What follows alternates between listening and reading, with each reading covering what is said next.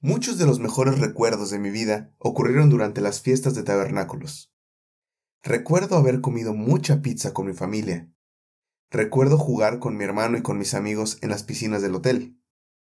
Recuerdo platicar durante muchas horas con mis amigos.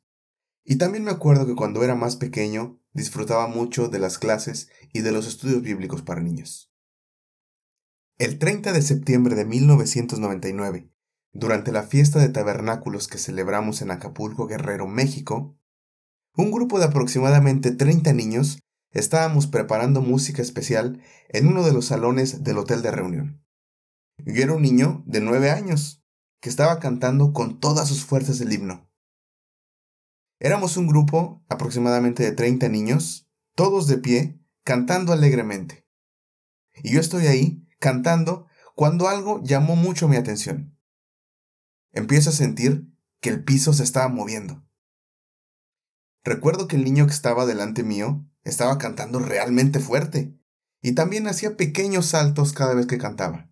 Así que estoy ahí en mi mente pensando, oye, este niño de veras está emocionado. Incluso hace que se mueva el suelo. Pero entonces veo que la señorita que guía el coro pone cara de susto, nos dice que no nos preocupemos y empieza a llevarnos a una zona segura. Segundos después, veo que mi papá abre la puerta tempestivamente para intentarnos ayudar. Había ocurrido un terremoto. Gracias a Dios, no pasó nada malo, pudimos seguir tranquilamente con la fiesta. Sin embargo, eso me hizo pensar en una cosa. ¿Es posible que se desencadene un terremoto si suficientes personas saltan al mismo tiempo?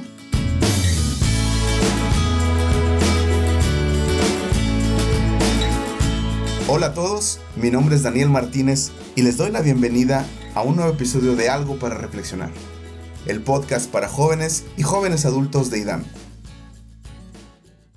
De hecho, yo no soy la primera persona que piensa en esta pregunta. El astrofísico Paul Sutter hizo un cálculo para meterle números a este problema. Supongamos que juntamos a los 7.800 millones de personas que viven en la Tierra en un lugar plano y muy cerca los unos de los otros. Aproximando que todos tienen una masa de 70 kilogramos y que pueden saltar al mismo tiempo a una altura de 30 centímetros, podemos calcular cuál es la energía liberada en dicho salto, lo cual sería unos 1.6 por 10 a la 12 joules, lo cual es comparable con la energía que se libera en un temblor de grado 4 en la escala de Richter.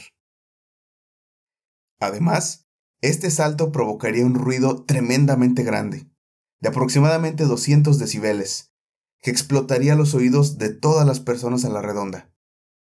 Quizá, si lo pensamos, un pequeño salto parezca insignificante, pero a veces las pequeñas acciones que realizamos pueden desencadenar grandes eventos que muchas veces ni siquiera imaginamos.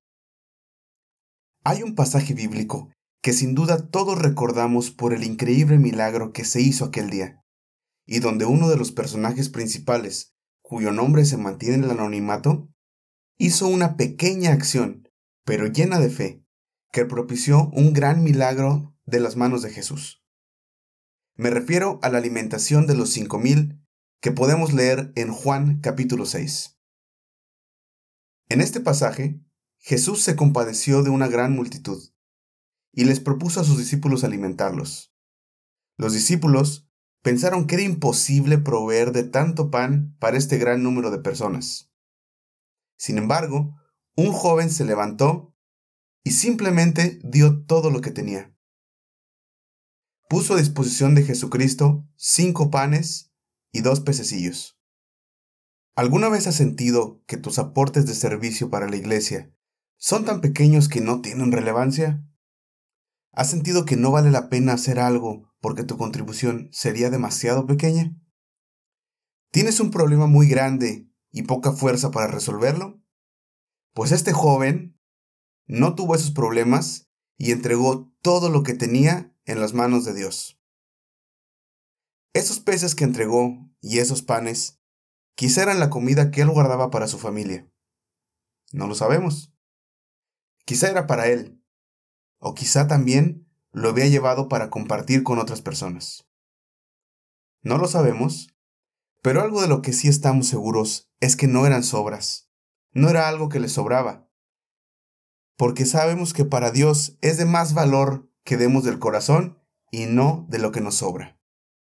No sabemos cuál era su intención, pero lo que sí sabemos es que Él dio todo lo que tenía con fe, porque sabía que Jesucristo puede hacer grandes cosas. Estoy seguro que nuestro héroe se quedó sin panes para Él. Entregó todo lo que tenía. Posiblemente estaba hambriento después de caminar, después de haber seguido a Jesús, pero prefirió quedarse con hambre y servir porque Él prefirió el camino del dar.